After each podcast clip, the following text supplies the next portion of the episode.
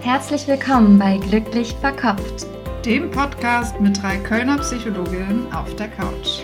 Hier kriegst du Input und Inspiration aus der Psychologie, um dein Leben und dich selbst besser zu verstehen. Und nebenbei noch glücklicher zu werden. Herzlich willkommen bei Glücklich Verkopft, dem Podcast mit Psychologinnen auf der Couch. Ich freue mich total, heute einen ganz besonderen Interviewgast, eine ganz besondere Interviewgästin da zu haben. Und zwar spreche ich heute mit Verena König. Verena König ist Traumatherapeutin, zeichnet sich selber auch als Expertin für kreative Transformation. Das finde ich auch ein so schönen Begriff, in dem schon sehr viel steckt. Und du bist auch Autorin. Du hast vor kurzem ein Buch veröffentlicht. Bin ich traumatisiert? Wie wir die immer gleichen Problemsteifen verlassen, indem du dich mit Trauma beschäftigst. Darüber würde ich gerne heute mit dir sprechen. Also über das Thema Trauma, über deine Arbeit. Und freue mich da sehr drüber. Also herzlich willkommen, Verena König. Vielen Dank für die schöne Einladung. Ich freue mich hier in deinem Podcast dabei zu sein. Ganz unabhängig vom Trauma würde ich dir erstmal gerne eine vielleicht persönlichere Frage stellen, die ich gerne Interviewgästen, Gästinnen stelle. Und zwar die Frage nach deinen wichtigsten Werten, nach den fünf Dingen, die für dich in deinem Leben am wichtigsten sind, um glücklich, erfüllt, lebendig Glücklich, erfüllt und lebendig. Das sind ja schon mal drei ganz wunderbare Worte für ein, ein schönes Lebensgefühl. Also Werte finde ich ein ganz wichtiges Thema und ich mache regelmäßige Werte-Updates. Also ich frage mich ungefähr einmal im Jahr, meistens so zum Jahreswechsel auch, was meine wichtigsten Werte sind und worauf ich mich auch wieder neu oder verstärkt ausrichten möchte. Und für mich sind Werte wie Leitsterne Mhm. Weil die so viel mit unserer inneren Haltung machen und mit unserer, ja, auch mit unseren Handlungen. Und für mich sind Werte, die ganz wichtig sind. Und wenn ich jetzt fünf aufzähle, dann ist die Reihenfolge nicht unbedingt hierarchisch gemeint, sondern die, die sind alle auf Platz eins sozusagen. Ja. Und ein sehr wichtiger Wert ist für mich Respekt im Sinne von Würdigung und Achtung des anderen Wesens. Also das hat viel mit Würde zu tun. Wohlwollen finde ich einen ganz, ganz wichtigen Wert, der sich auch in meiner Arbeit sehr niederschlägt oder widerspiegelt. So etwas wie Verbundenheit formuliere ich auch gerne als Wert. Verbundenheit finde ich einen ganz wichtigen Wert. Ehrlichkeit und Aufrichtigkeit finde ich sehr wichtig und auch Freiheit, wobei das ein Begriff ist, der sehr, sehr unterschiedlich interpretiert wird. ja. Und für mich ist Freiheit eine Folge beziehungsweise eine Schwester von Verbundenheit. Kannst du das noch einmal näher beschreiben? Was ja, gerne. Also ich bin der Meinung, beziehungsweise es ist meine Erfahrung, dass Freiheit nicht ohne Verbundenheit möglich ist. Das ist, wenn dann eine Art Freiheit, die viel mit Isolation zu tun hat, mit einem übersteigerten Autonomiebedürfnis, was viel mit ja, starker Abgrenzung zu tun hat. Und wenn wir wirklich verbunden sind, also aufrichtig verbunden sind, dann entsteht daraus eine liebevolle Freiheit und eine würdevolle Freiheit und eine achtungsvolle Freiheit. Mhm. Und ja, dementsprechend ist für mich Freiheit ein Ergebnis aus Verbundenheit, eine natürliche Folge davon. Also wir müssen uns sicher und verbunden fühlen mit uns selbst und natürlich auch verbunden mit der Welt, den anderen. Und aus dieser Sicherheit heraus, aus uns selbst und mit der allgemeinen Verbundenheit können wir uns dann auch frei fühlen und frei handeln, frei uns verhalten. Genau so, ja. Ja, danke dir schon mal. Das waren ja schon mal auch, wie du sagst, wichtige Werte, die auch deine Arbeit ja kennzeichnen. Mhm. Mhm. Dann würde ich jetzt zum Traumabegriff übergehen. Mhm. Trauma ist ja ein Begriff, der ganz unterschiedlich verwendet wird, wie du es ja auch in deinem Buch beschreibst. Hm, magst du vielleicht einmal selber nochmal sagen, welche verschiedenen Arten des Trauma es gibt und wie du den Begriff Trauma verstehst? Gerne. Also vielleicht zuerst dazu, wie ich ihn verstehe, und dann zu den verschiedenen Formen. Das ist vielleicht eine, eine gute Reihenfolge, um dann auch zu verstehen, weshalb ich äh, ja verschiedene Formen für relevanter halte als andere möglicherweise. Also wie du schon sagtest, der Traumabegriff ist vielfältig und er wird auch ein bisschen undifferenziert verwendet zurzeit in unserer Gesellschaft, was erstmal gar nicht, gar nicht schlimm ist, weil es gut ist, dass dieser Begriff überhaupt mehr ins Bewusstsein kommt. Aber im nächsten Schritt wäre es dann wichtig, dass wir das besser differenzieren, damit eben wirklich Menschen, die unter Traumafolgen leiden, der entsprechende passende Platz und die entsprechend passende Aufmerksamkeit gegeben wird und man es nicht irgendwie verwässert oder vermischt.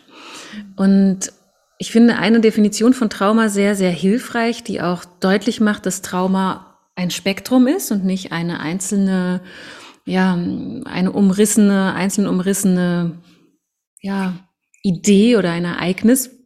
Und zwar ist diese Definition folgendermaßen, dass ein Ereignis oder ein Erlebnis immer dann zu einem Trauma werden kann, wenn es so eine Intensität hat, dass wir starke Ängste und Gefühle von Hilflosigkeit und Ohnmacht erleben, und zwar in so einem Ausmaß, dass unsere Bewältigungsmöglichkeiten, die wir zur Verfügung haben, davon völlig überwältigt werden. Also dass wir dann in der Folge auch Schwierigkeiten haben, das zu verarbeiten, weil wir einfach so in einem solchen Maße erschüttert wurden und sich daraus dann Traumafolgesymptome entwickeln können.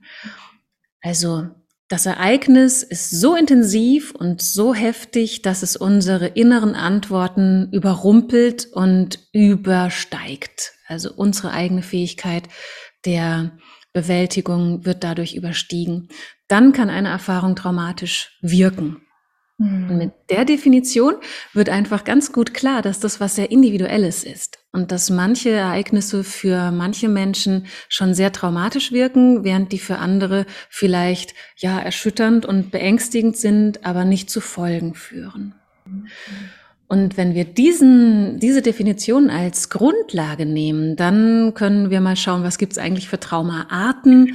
Und man unterscheidet da unterschiedlich, auch in unterschiedlichen Diagnosemanualen. Und wenn wir es versuchen zu vereinfachen und uns einen Überblick zu verschaffen, dann kann man vielleicht sagen, zunächst mal kann man zwei Arten von Trauma unterscheiden. Das eine ist das Monotrauma oder auch Schocktrauma, wo wir so ein einzelnes Ereignis haben, was uns völlig aus der Bahn wirft und uns den Boden unter den Füßen wegreißt während dem gegenüber die sogenannten sequentiellen Traumatisierungen stehen also Traumata, die über eine längere Zeit und immer wieder geschehen. Das sind schon mal zwei wichtige Unterscheidungen, weil diese zwei Traumaarten auch unterschiedlich wirken in unserem Innern und dementsprechend auch unterschiedliche Hinwendungen brauchen, um zu heilen oder integriert zu werden. Mhm. Genau. Und zu dem Schocktrauma gehört also alles, was wir uns landläufig auch so vorstellen, wie Autounfälle, Überfälle, solche Dinge. Und zu den sequentiellen Traumatisierungen gehört all das, was wir auch als Trauma verstehen lernen müssen, nämlich zum Beispiel Kindheitserfahrungen, die schwierig sind. Mm, das geht ja auch in, in die Richtung von einem eher Entwicklungstrauma oder Bindungstrauma. Ja, genau. Mhm. Und ich glaube, darauf beziehst du ja auch viel deiner Arbeit. Also du arbeitest ja, glaube ich, eher mit Menschen, die entwicklungstraumatisiert sind, weniger mit akuten Trauma-Events. Ja, richtig. Das ergibt sich auch allein schon dadurch, dass ich eben eine private Praxis habe und Menschen, die akut Dinge erlebt haben, meistens eher dann im sogenannten psychiatrischen Kontext landen, wenn sie Hilfe brauchen. Und die Menschen, die Hilfe suchen oder Unterstützung suchen bei Traumatherapeutinnen und Traumatherapeuten über die Heilpraktikerebene oder eben die Nichtkassenzulassungsebene sind häufiger schon länger auf der Suche und haben nicht die gerade akute Traumatisierung hinter sich, sondern sind oft eben ja schon früh traumatisiert.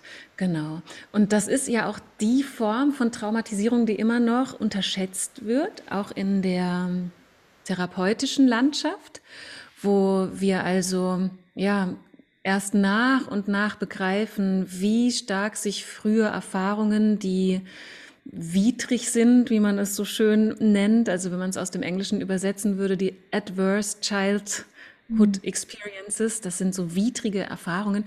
Ähm, wir verstehen erst so langsam, wie sehr die sich auswirken auf unsere Psyche, auf unsere Entwicklung, auf unsere Bindungsfähigkeit, auf unsere Gesundheit, auch körperlich.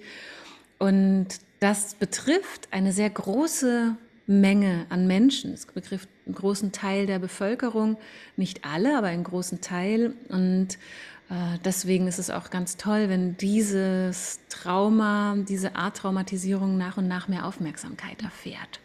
Finde ich auch total wichtig und finde das auch an deiner Arbeit so schön und wichtig, weil diese Kindheitserfahrungen, die man ja auch häufig macht, die man auch präverbal macht, so viele mhm. Frühe Entwicklungserfahrungen passieren ja präverbal, also wo ich als Säugling noch nicht die Möglichkeit, die Fähigkeit habe, das in Worte zu fassen, was mir passiert oder meine Zustände in Worte zu fassen. Und die dann mhm. häufig ja sich starke Auswirkungen auf eben das Erwachsenenleben haben. Genau.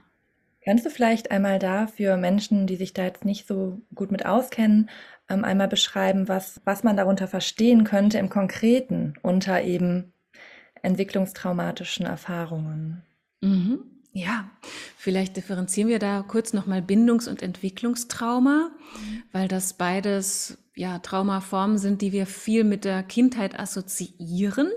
Aber es wäre korrekter, wir würden sie einfach frühe Traumatisierungen nennen, Kindheitstrauma oder auch Komplextrauma, weil Entwicklungstrauma und Bindungstrauma sich nochmal unterscheiden, obwohl die häufig synonym verwendet werden, was nicht ganz korrekt ist, wo wir wieder bei diesem Differenzierungsthema sind. Ja, deswegen lass uns vielleicht der Einfachheit halber einfach mal von frühem Trauma sprechen und komplexem Trauma. Und da geht es eben, ja, konkret darum, dass wir als Kinder von unseren Bezugspersonen ja vollkommen abhängig sind. Wir sind körperlich und emotional von ihnen abhängig, was zu unserer Natur gehört und was an sich überhaupt nicht schlimm ist, was aber gewisse Anforderungen sozusagen stellt an unsere Bezugsperson, nämlich dass sie einen Raum schaffen müssen, eine Welt schaffen müssen, in der wir sicher sind, geborgen sind und feinfühlig versorgt sind, also in der wir erleben, dass wir gesehen werden und dass unsere Bedürfnisse wahrgenommen werden und mhm. dass wir eben ja erwünscht sind, wenn man das auch mal so ein bisschen emotional ausdrücken möchte. Und das sind also Grundbedürfnisse, die Kinder haben in dieser abhängigen Lebensphase, die immerhin ein paar Jahre lang auch andauert und mit der wir hier starten. Und wenn wir in dieser Zeit erleben, dass unsere Bezugspersonen, die Menschen, die für uns da sein sollten, das nicht können oder nicht tun, und uns also in Situationen bringen, wo wir uns verlassen fühlen, allein fühlen, nicht gesehen fühlen, wo wir dadurch in Zustände geraten, in emotionale und körperliche Zustände von Not, von Hilflosigkeit, von Ohnmacht. Mhm. Da erinnern wir uns an die Traumadefinition von vorhin. Ja. Und wenn sie also uns in eine Welt sozusagen hineinführen, in der wir nicht geborgen und sicher sind, sondern immer wieder große tiefe Stressempfindungen erleben, dann ist das für Kinder traumatisierend. Dann wirkt das sehr stark prägend auf das Nervensystem, auf die Entwicklung des Selbstwertgefühls, auf die Entwicklung von Bindungsfähigkeit und auch Bindungsstilen. Das prägt sich sehr stark in unser Gefühl von Ich in dieser Welt und die Welt und ich also diese ganzen, ganz basalen Dinge, die sich in der frühen Kindheit optimalerweise entspannt entwickeln, können sich unter solchen Umständen nicht entspannt entwickeln, was dann reichhaltige Folgen hat. Mhm. Und um es nochmal kurz auf den Punkt zu bringen, also immer wenn es den Bezugspersonen, die für uns da sind, nicht gelingt, uns Sicherheit und Geborgenheit zu geben und uns feinfühlig und liebevoll zu behandeln, dann erfahren wir frühes Trauma und eben auch sequentielles Trauma. Das können dann auch sogenannte Mikrotraumatisierungen sein. Also es muss nicht immer immer die körperliche Gewalt sein oder die totale Vernachlässigung, sondern wiederholte, in Anführungszeichen kleinere Erfahrungen von alleingelassen werden, übergangen werden und schlecht behandelt werden, können dann eben auch zu solchen Traumafolgen führen. Finde ich wichtig und ganz schön, da auch so ein Bewusstsein für zu schaffen, dass eben Trauma eben nicht nur, also es, oder auch eine andere Art von Trauma ist, aber Trauma nicht nur die eine traumatische Erfahrung ist, sondern eben auch diese sequentiellen, ganz frühen Erfahrungen sein können, die eben ganz viel schon in der Psyche anrichten können, sage ich jetzt mal wenn eben das selbst auch nicht gebildet werden kann. Also da finde ich auch, ich komme aus dem tiefen psychologischen Hintergrund und finde auch viel, was ich in meiner Ausbildung lerne, auch in dem, was du in deiner Arbeit vertrittst, wieder in Bezug auf mhm. Ausbildung des Selbstes, wo wichtig ist, dass ich gespiegelt werde, was du vorhin ja mit dem genau. Feinfühligen beschrieben hast. Und wenn das nicht da ist, weil meine Eltern da selber vielleicht eingeschränkt sind in ihren Möglichkeiten, hm, und dann kriege ich gleich kein Gespür für mich selbst. Und also der enge Traumabegriff ist ja auch eine existenzielle Angst, die dahinter steckt, bei einem Erlebnis, was man eben mit den, was die Bewältigungsmöglichkeiten übersteigt, was aber auch mit einer existenziellen Angst verknüpft ist. Also ich habe Angst, ich könnte jetzt sterben, ich überlebe das vielleicht nicht. Und sich da nochmal bewusst zu machen, dass eben für Kinder allein schon die Erfahrung, ich liege im Bett und bin in einem, ja, habe überwältigende körperliche Empfindungen und ähm, niemand ist da, der denen begegnen kann und das über eine längere Zeit und das auch wiederholt. Hm, dass alleine das schon ja auch eine existenzielle Angst auslösen kann. Hm?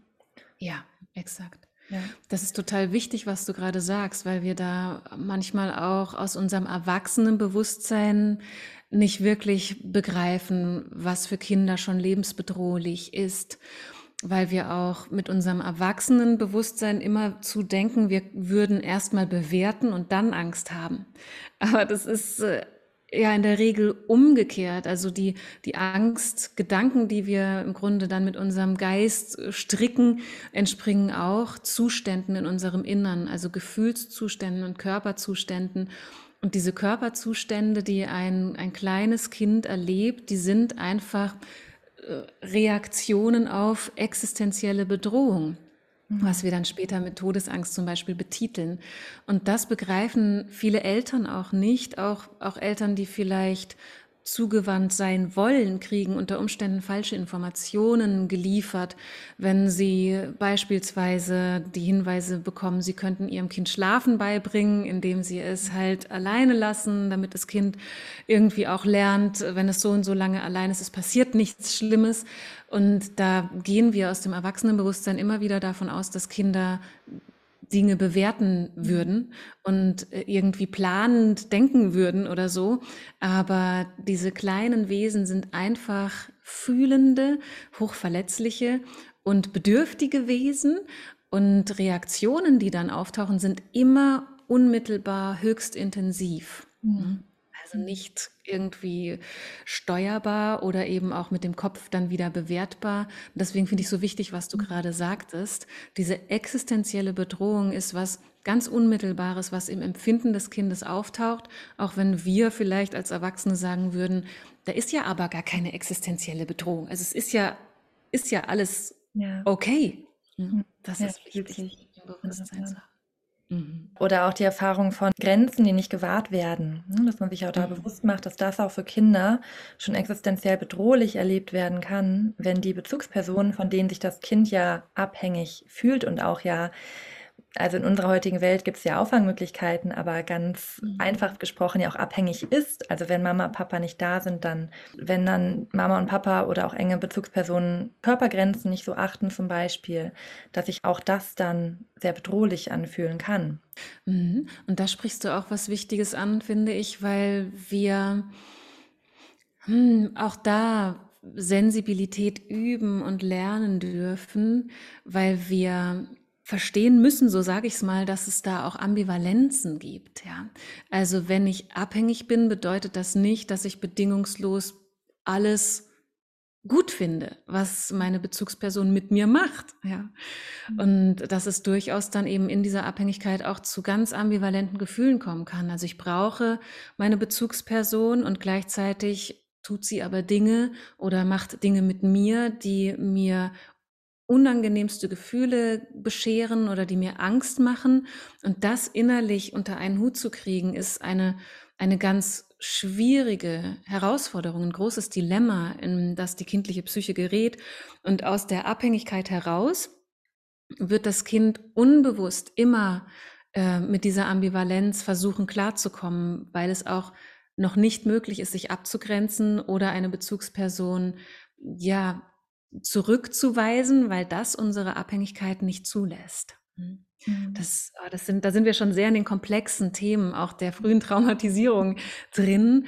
Und was das natürlich, können wir uns vielleicht auch beim Zuhören gerade fragen, was das wiederum für Wirkungen dann später hat, ist ebenso komplex und hat ebenso mit Ambivalenzen und Unklarheiten zu tun. Ja, mhm. genau da. Das wäre jetzt auch meine nächste Frage gewesen. Hm, du stellst ja in deinem Titel des Buches auch schon die Frage, bin ich traumatisiert? Mhm. Hm, und ja, wie ließe sich das beantworten? Also welche, ja, welche Folgen kann Trauma mit sich bringen, die ich im Hier und Jetzt in meinem Leben hm, oder die wir eben schon spüren können im Hier und Jetzt? Mhm. Das ist eine Frage, also der Titel stellt so eine Frage, als wäre das so einfach zu beantworten. Das hat viel mit Titelfindung und äh, Verlagsexpertise äh, in Sachen Marketing und so zu tun. Also ich hätte den Titel so tatsächlich nicht gewählt, aber es ist trotzdem ein guter Titel, weil diese Frage zu stellen einfach für uns gesellschaftspolitisch auch recht relevant ist. Mm, und man muss natürlich, um diese Frage zu beantworten, einerseits ganz klar sein, dass theoretisch sowas in diagnostische Hände müsste. Also um wirklich mhm. eine Traumadiagnose zu stellen, ist es schon wichtig, dass wir auch ordentlich, sauber und achtsam diagnostizieren können. Aber es geht ja hier erstmal nicht darum, Diagnosen zu fällen, sondern ein Gefühl dafür zu kriegen, wie wirkt Trauma, in uns und ja, woran kann ich eben vielleicht auch feststellen tatsächlich, dass ich unter Traumafolgen leide, abgesehen von irgendwelchen Diagnosen, die ja mhm. ohnehin in Frage gestellt sein dürfen in ihrem Sinn. ja. Als kategoriale Einordnung, weil vieles genau. sich ja als dimensionales Erleben und als dimensionales Konstrukt zeigt. Mhm. Ja, dimensional und zwar multidimensional. Ja, mhm. genau. Also ähm, ich antworte auf diese Frage immer gerne mit einem, ja, auch mit einer Art Spektrum, die ich anbieten möchte, beziehungsweise mit einem Prinzip. Und zwar, wenn wir unter eigenen Verhaltensmustern und eigenen inneren Gefühlszuständen leiden und erleben, dass wir diese nicht ändern können, dann ist die Wahrscheinlichkeit hoch, dass das eine Traumafolge ist.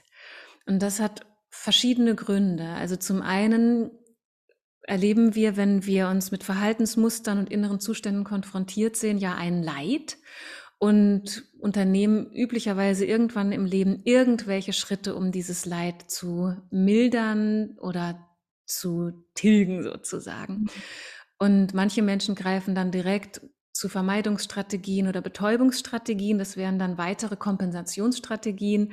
Andere Menschen begeben sich auf die Forschungsreise und versuchen Coachings oder verschiedene Therapien vielleicht auch mhm. und erleben, dass auch das nicht hilft. Also dass das nicht nachhaltig an der Wurzel dieser Probleme etwas verändert. Und wenn wir solche Kategorien von Schwierigkeiten erleben, also über Verhaltensmuster, innere Zustände und so weiter, und eben nicht dagegen ankommen können oder sie nicht transformieren können, dann kann das wahrscheinlich damit zusammenhängen, dass diese Verhaltensmuster verknüpft sind mit Überlebensstrategien, mit Überlebensreaktionen in unserem Innern, die wir aus traumatischen Erfahrungen heraus entwickelt haben. Und sobald Überlebensstrategien reingemischt sind oder ursächlich sind für unsere Muster und Gefühlszustände, lassen die sich nicht einfach so transformieren oder wegtun oder wegentscheiden und wegdenken, weil wir dann assoziiert damit fühlen würden, jetzt wird's richtig gefährlich, jetzt komme ich wieder in Lebensgefahr, jetzt wird es wieder brenzlig. Und das würde ich sagen, daran können wir merken, ob wir Traumafolgen haben, ob wir unter Traumatisierung leiden oder nicht. Nämlich daran, ob wir Einfluss haben auf unsere inneren Zustände oder ob wir uns in unseren inneren Zuständen und Handlungsmustern gegenüber ohnmächtig empfinden. Erinnert mich auch, nur um das kurz in Beziehung zu setzen, aus der Tiefenpsychologie. Ne, da ist mhm. ja, gibt es ja die Neurosenstruktur. Und die mhm. ist eine Art auch, auch Überlebensmechanismen, ja, die mir ganz früh helfen, mit Erfahrungen umzugehen. Und da so wieder die Schleife zu dem, was wir vorhin besprochen haben. Ne, wenn ich die Erfahrung mache, ich äußere Bedürfnisse und möglicherweise reagieren meine Bezugspersonen wütend oder die sind ja. gar nicht da. Ne, da ist vielleicht mhm. niemand, vielleicht weil ich ganz lange allein bin, weil meine Eltern auch überfordert sind oder viel arbeiten mussten. Und da ist niemand da. Und dann könnte ich als Überlebensstrategie dann entwickeln, okay, ich nehme meine Bedürfnisse komplett zurück, passe mich ganz an und mache gar nichts, wo ich andere Leute mit irgendwie wütend machen könnten, weil eben früher der Wegfall von diesen engen Bezugspersonen ja lebensbedrohlich gewesen wäre. Mhm. Ganz genau. Und wir sagen dann auch in der tiefen Psychologie, diese Neurosenstruktur kann sein wie so eine Ritterrüstung. Mhm. Und das problematisch und ein Leidensdruck und ein, ja, auch ähm, ja die Situation, wo man sich vielleicht Hilfe von außen dazu holen sollte, ist dann, wenn diese Ritterrüstung so einengt, dass ich mich so wenig bewegen kann und so wenig Flexibilität habe. Ne? Ja. Das sagte ich, passt gerade. Ne? Sehr gut. Total. Mhm, das ist ein schönes Bild, ja. Und das, wenn man das Bild ein bisschen weiter spinnt, dann ist es ja auch so, dass diese Ritterrüstung bereits in der Kindheit entsteht und wir wachsen. Und sie wird irgendwann eng. Sie ja. verhindert schon in unseren frühen Jahren, dass wir uns frei entfalten und dass wirklich auch, ja, ungehemmt auch die eigene Persönlichkeit sich entwickelt oder entfalten kann. Und dieser, diese zu enge Rüstung ist häufig ja genau das, was Menschen dann später auch fühlen als Leidensdruck.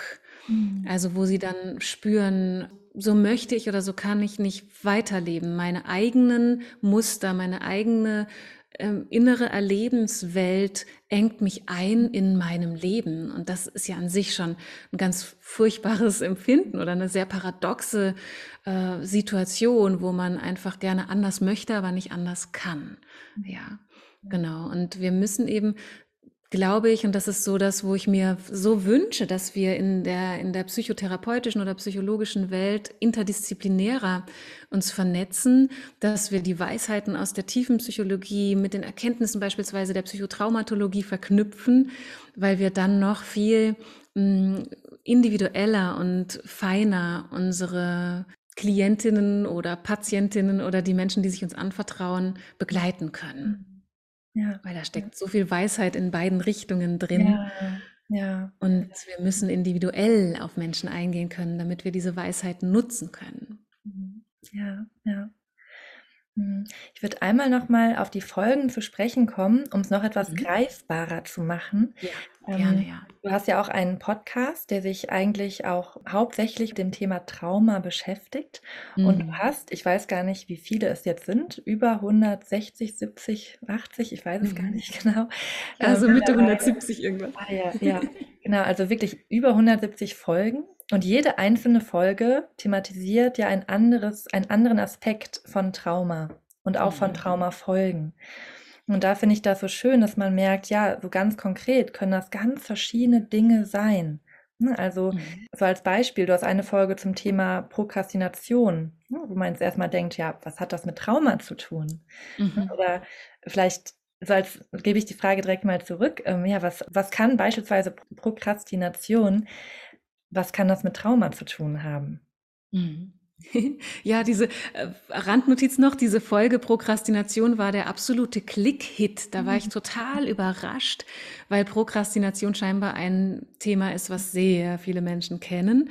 Und die Rückmeldungen auf diese Folge waren auch unglaublich interessant, weil ganz viele Leute zurückgemeldet haben, jetzt verstehe ich, warum ich unter diesem verflixten Muster leide. Ne? Und warum die ganzen tollen Time-Management und sonst wie Ansätze bei mir noch nicht funktioniert haben, weil einfach was anderes dahinter steckt. Ne? Und bei Prokrastination und bei vielen anderen Themen, die sich anfühlen wie Selbstsabotage, sogenannte, also wo wir das Gefühl haben, äh, wir tun uns selbst nicht gut oder wir schaden uns selbst mit unserem Verhalten Dahinter stecken ganz häufig, genau wie wir es schon angesprochen hatten, alte Überlebensstrategien. Also beispielsweise, oder so können wir uns dem immer zu nähern, wenn wir uns fragen, nicht, wieso äh, verhalte ich mich selbstschädigend, sondern wofür schützt mich dieses scheinbar selbstschädigende Verhalten eigentlich? Mhm. Und bei Prokrastination können da eine ganze Palette guter Gründe verknüpft sein, beispielsweise die Angst vor Bestrafung. Damit verknüpft die Angst vor Sichtbarkeit. Also wenn ich das, was ich zu tun habe, tue, könnte es passieren, dass ich damit auch gesehen werde. Dann werde ich mich also Bewertungen ausgesetzt sehen. Dann werde ich mich potenzieller Abwertung ausgesetzt sehen, potenzieller Bestrafung, potenzieller Beschämung. Und das sind die ganzen alten Trauma Inhalte, vor denen wir uns versuchen zu schützen, dass sie uns erneut passieren. Und dann kommt so was Widersinniges wie Prokrastination dabei raus, wo wir logischerweise auch dabei zusehen können, dass das nicht funktioniert. Aber unser Unterbewusstsein und unsere Schutzstrategien, die sind einfach der Meinung, besser gar nichts machen, als zu riskieren, dass das und das passiert. Ja, um ein Beispiel zu nennen. Hm, ein kurzer Tieftauch in das. Ja, genau. kurz eingetaucht und ja, wen das interessiert, kann ja auch in die Folge reinhören.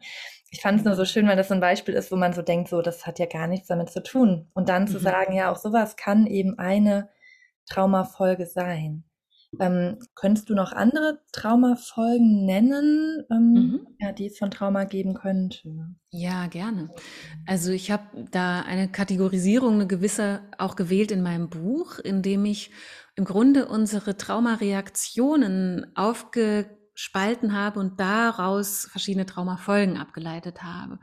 Wenn wir uns also die Überlebensreaktion nochmal vor Augen führen, das ist klassischerweise kämpfen oder fliehen oder sich totstellen oder auch die Unterwerfungsreaktion. Wenn wir uns diese vier mal als übergeordnete Cluster anschauen, dann können wir daraus viele Traumafolgen ableiten.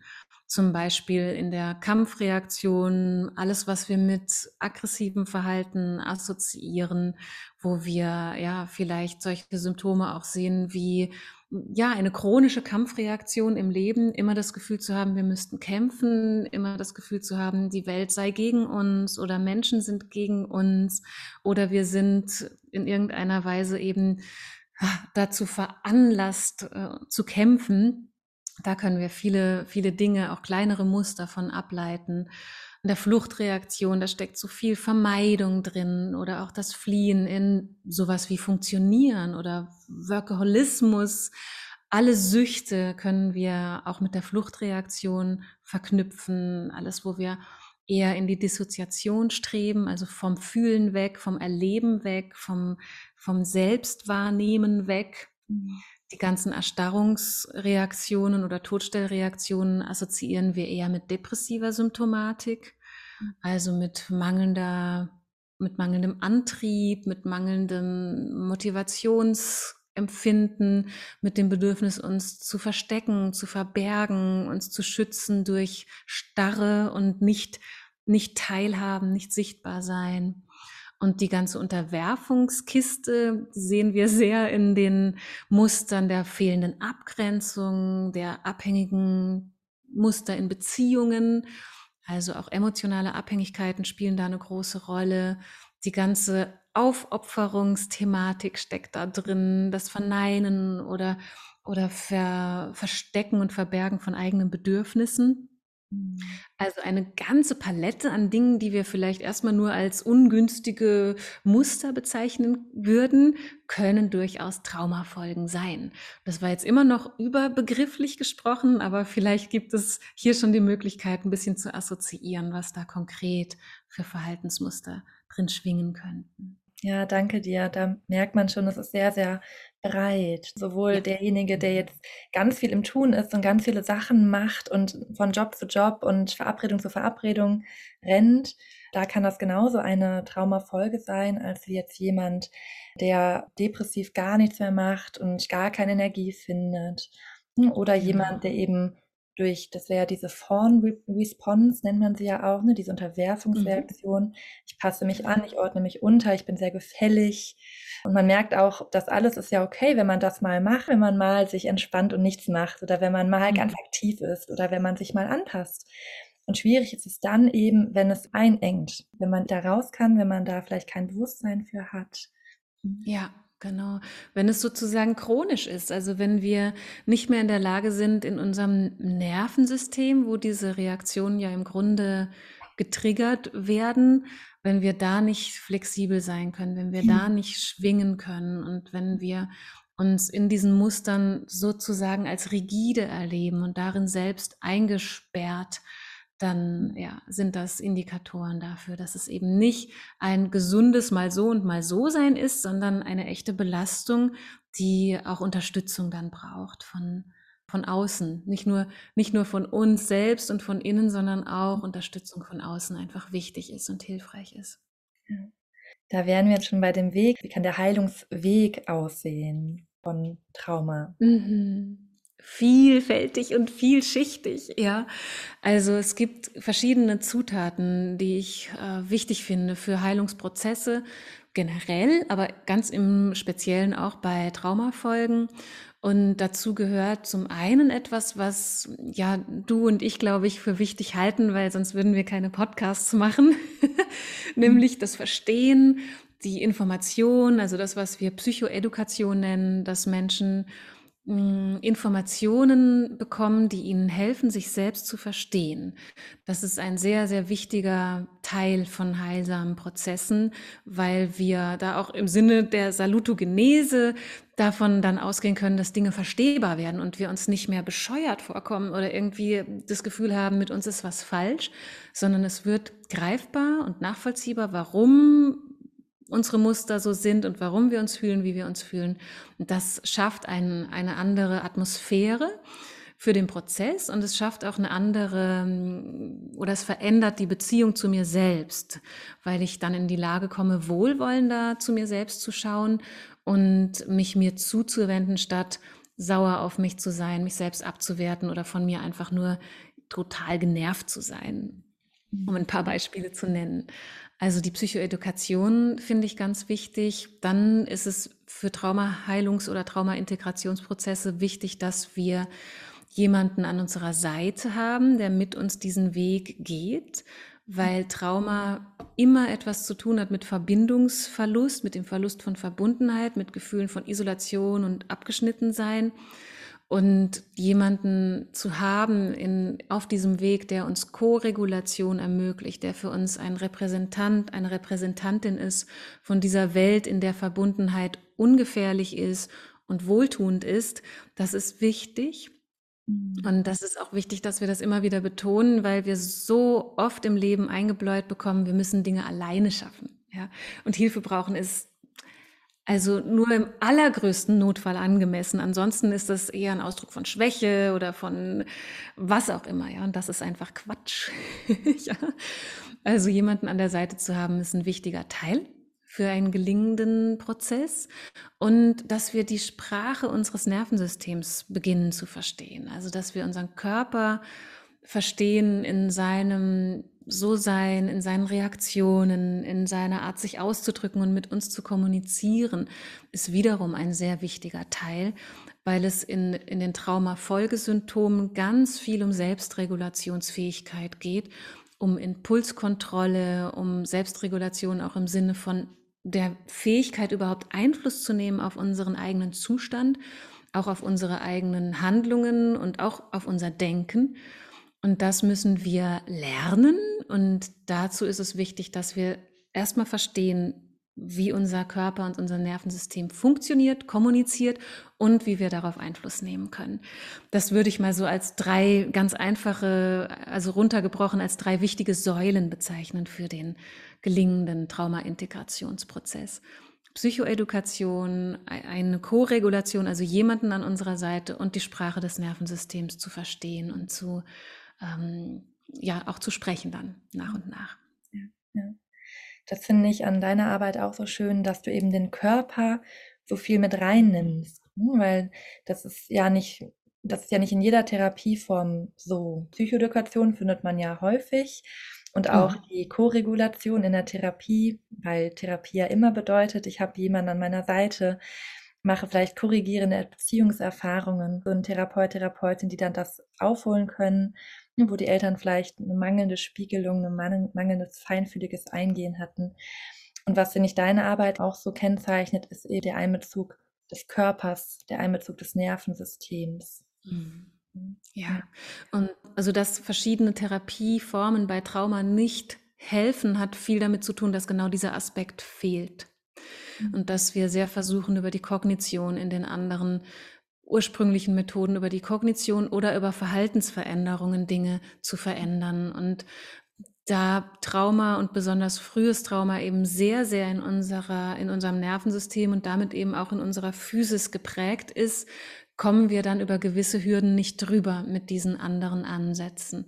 Und in der Traumatherapie, in der ganzheitlichen Traumatherapie, die sicherlich nach und nach State of the Art werden wird, weil wir wirkungsvolle Methoden brauchen, wenn wir äh, wirklich hilfreich sein wollen, da äh, bezieht man diesen Teil mit ein, weil einfach auch immer klarer wird, dass das vor allem eben auch der Ursprung von den Impulsen ist, die später dann in der Kognition überhaupt erst sich niederschlagen. Also um es nochmal ein bisschen anders auszudrücken, wir, wir nennen das in der Therapie, in der Psychotraumatologie oder in, generell in der Psychotherapie die Bottom-up-Ansätze, also Ansätze, die am Körper, am Nervensystem ansetzen und dann von dort aus helfen, Verhalten und Denken zu verändern. Und die klassischeren Ansätze sind eher top-down, wo wir versuchen, über den Verstand und über das Verhalten tiefere Strukturen zu erreichen und dort Veränderungen zu bewirken. Ja. Und trotzdem ist Verstand ja auch wichtig, weil ich vielleicht mit dem Verstand oh, ja. oder durch das Hören der, der Folge jetzt auch oder deines Podcasts, ich dadurch vielleicht erst erkenne, ach, ich bin hier ja gar nicht in meinem Körper.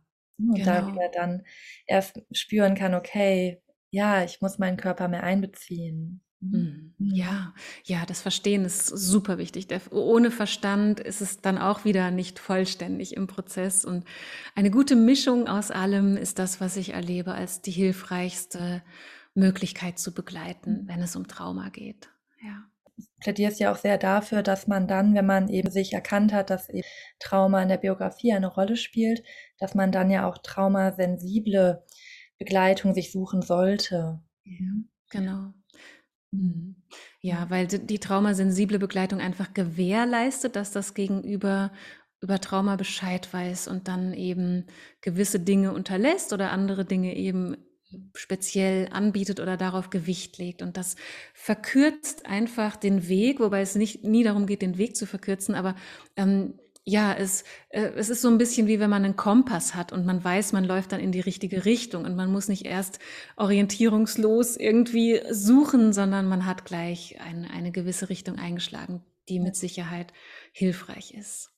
Dann würde ich dir einmal noch gerne fragen, du hast vorhin ja das Thema Selbstregulation angesprochen und mhm. ja, ich möchte ja gerne mit den Hörern und Hörerinnen auch was geben. Ähm, hast du da vielleicht ein paar, vielleicht auch praktische Tipps, wie ich jetzt auch, ohne jetzt großes Hintergrundwissen, schon meine Selbstregulationsfähigkeiten selber stärken kann. Mhm. Ja, ja und nein. Also wenn ich etwas ähm, anbiete, jetzt im Sinne von Inspirationen oder Tipps, dann soll das nicht suggerieren, dass das für jeden wahnsinnige durchschlagende Erfolge bringen muss, weil es eben sein kann, dass wir mehr brauchen als äh, ein paar Übungen oder Inspirationen und ich möchte vermeiden, dass Enttäuschung entsteht. Mhm. Und deswegen sage ich da gerne vorher noch dazu, dass Selbstregulation zu lernen immer ein Prozess ist mhm. und etwas, was viel ähm, mit Kleinschrittigkeit und Selbstbegegnung zu tun hat, die dosiert stattfinden sollte. Aber was uns immer hilft, in, in der Selbstregulation oder die Selbstregulationsfähigkeit zu steigern, ist, wenn wir unsere Ressourcen kennen. Also, dass wir uns bewusst machen, was sind Dinge, die mir gut tun, und zwar auch kurzfristig gut tun, und dass wir diese Dinge so im, in unserem Bewusstsein verankern oder auch durch ein Zettel oder ein Kistchen, wo Zettel drin sind, wo das draufsteht, auch in unserem Alltag zugänglich machen. Also wenn ich beispielsweise von mir kenne, dass ich mich nicht so gut selbst regulieren kann und das dazu führt, dass ich viel zu aktiv bin, viel zu wenig Pausen mache, viel zu sehr über mich drüber gehe, irgendwie meinen Körper dissoziiere und mich verausgabe, dann könnte ich mich unterstützen in der Selbstregulation, indem ich mich mal hinsetze und in Ruhe frage, was hilft mir, um aus diesem Getriebensein hm, ein bisschen rauszukommen? Ist es Spazierengehen? Ist es mein Lieblingslied hören? Ist es was Leckeres zuzubereiten? Ist es der kleine Anruf bei einer lieben Freundin? Bedeutet es, mich selbst mal zu umarmen oder zu tanzen? Also was auch immer mir einfällt und das mal zu notieren und dann beispielsweise mir vorzunehmen oder mich äh, damit zu beschenken, die Absicht zu kreieren, ich mache das heute dreimal am Tag. Ja, oder heute habe ich einen langen Arbeitstag, ich stelle mir einen Wecker, dass ich das alle anderthalb Stunden für mich mache oder so. Ne? Also, dass wir quasi ein Bewusstsein schaffen für unsere Ressourcen und dann versuchen, die in unseren Alltag zu integrieren. Das kann unsere Selbstregulationsfähigkeit sehr steigern weil es unterm Strich unser Bewusstsein dafür stärkt oder schärft, uns selbst wahrzunehmen in den nicht so guten Zuständen und auch wahrzunehmen, wie wirken denn diese, diese Ressourcen auf meinen Zustand und mich darin auch verstärkt wahrzunehmen. Also das wäre zum Beispiel etwas. Es gibt ganz viele Übungen und Techniken, um die Selbstregulation zu stärken. Da würde ich einfach mal dazu inspirieren, sich davon ein paar anzuschauen, sei das jetzt in Büchern oder über meine Webseite, wo man auch ein paar Links findet äh, oder wo auch immer man möchte, um dann ein bisschen auszuprobieren, was davon liegt mir.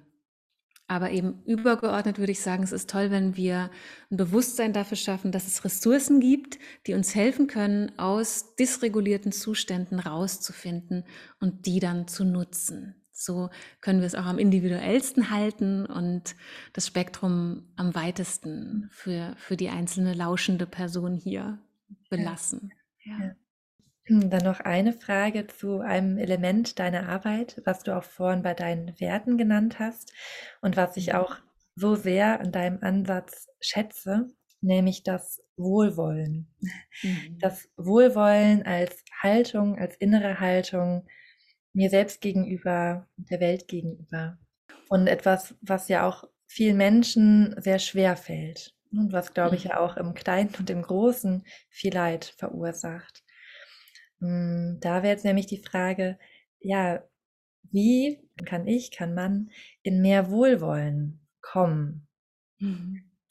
Ja, das ist eine sehr schöne Frage. Also in das Wohlwollen reinzufinden ist auch ein Prozess, weil das verändert einfach quasi alles in, im Selbstbezug, in, in der Beziehung zu uns selbst. Und wir können Wohlwollen oder eine wohlwollende Haltung üben, indem wir beispielsweise uns immer wieder mal fragen, was würde jetzt eine Freundin oder ein Freund, der mich wirklich schätzt und lieb hat, zu mir sagen oder mir raten. Also, dass wir beispielsweise in den Momenten, wo wir nicht wohlwollend mit uns sind und wo wir uns wieder die Keule überbraten, weil wir irgendwas, obwohl wir es schon längst wissen, wieder nicht so gemacht haben, wie wir wollten oder wie wir sollten, ja, dass wir in den Momenten das registrieren. Also, das wahrzunehmen wäre schon mal ein Schritt dahin, überhaupt unseren eigenen inneren Dialogen zu lauschen. Und dann, wenn wir wahrnehmen, dass wir mit uns selbst nicht freundlich umgehen, also nicht wohlwollend sind, uns beispielsweise zu fragen, ja, was würde jetzt eine liebe Freundin zu mir sagen? Oder wenn das schwierig ist, manchmal ist das nicht so leicht, sich fragen, wenn meine liebste Freundin gerade so mit sich sprechen würde, wie würde ich das denn finden? Und was würde ich denn dabei fühlen, wenn ich hören würde, wie sie da mit sich spricht? Mhm. Und dann passiert sowas in, in uns, dann erwärmt sich unser Herz ein bisschen für uns oder wir kriegen sowas wie Selbstmitgefühl und das gehört alles zum Wohlwollen dazu aus meiner Erfahrung. Und das führt dazu, dass wir weniger urteilen, weniger bewerten und weniger hart sind mit uns. Also den eigenen inneren Dialogen lauschen und uns dann fragen, was würde jemand, der mich wirklich lieb hat, dazu sagen oder wie würde jemand darauf reagieren. Das kann sehr hilfreich sein. Das hat viel mit Externalisieren zu tun. Also, dass wir ein Stückchen zurücktreten und uns mal fragen, was machen wir da eigentlich gerade mit uns selbst? Und das stärkt sehr die Fähigkeit des Wohlwollens und dann auch langsam und nach und nach die Haltung des Wohlwollens. Ja.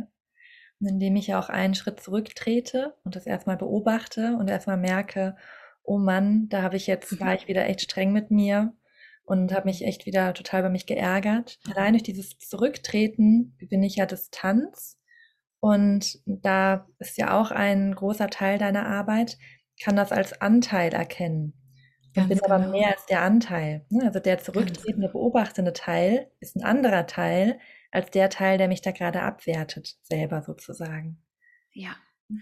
Ein weiterer wichtiger Aspekt, ja. Also das Anteilemodell ist ganz wunderbar, auch für traumatherapeutische oder traumasensible Prozesse, weil Trauma immer so total ist. Wenn wir in einem Traumamuster, Traumafolgemuster stecken, dann ist es meistens total vereinnahmend. Die Gefühlszustände sind vereinnahmend und durch die Anteilearbeit gewinnen wir eine gute Möglichkeit, eine ganz konkrete Möglichkeit wahrzunehmen, dass es nicht so total ist, dass das, wenn schon, dann Momente sind, die sich so total anfühlen, aber dass wir immer auch mehr sind als das, was wir gerade fühlen, als das, was in diesem Muster oder diesem Zustand gebunden ist. Und das ist sehr befreiend und sehr entlastend. Ja, die Ego-States-Therapie, auf die ja, glaube ich, auch in deine Arbeit ja mit einfließt oder der du ja auch weitergebildet bist.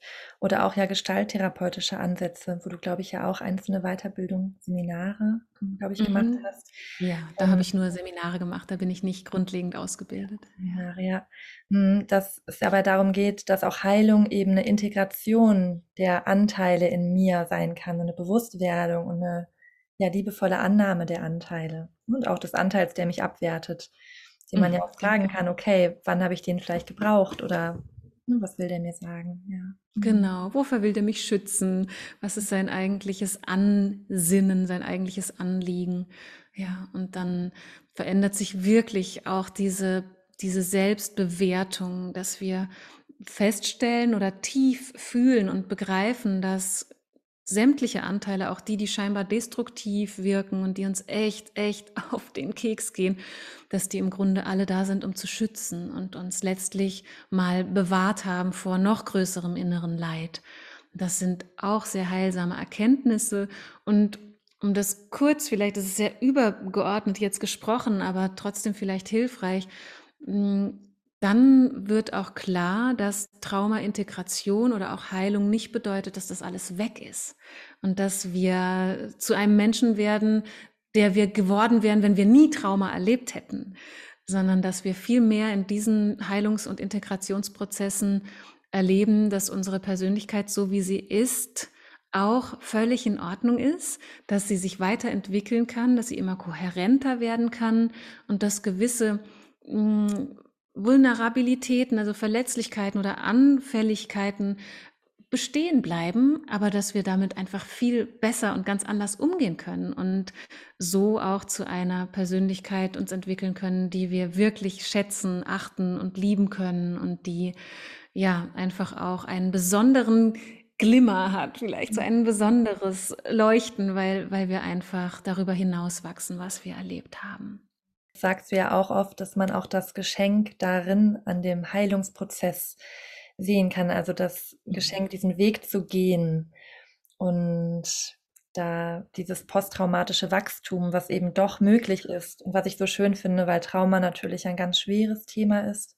Mhm. Und das schaffst du ja auch sehr schön, dass ja trotzdem ja das, das Schöne darin und an dem Wachstum, an der Heilung darin zu sehen. Ja, das ist wichtig, dass wir die Zuversicht nicht verlieren, dass wir wahrnehmen, dass wir über alles hinaus wachsen können, weil wir ohnehin stärker sind und größer sind als das, was uns passiert ist. Denn sonst wären wir ja nicht mehr da. Mhm. Ja, ganz ja. einfach gesprochen.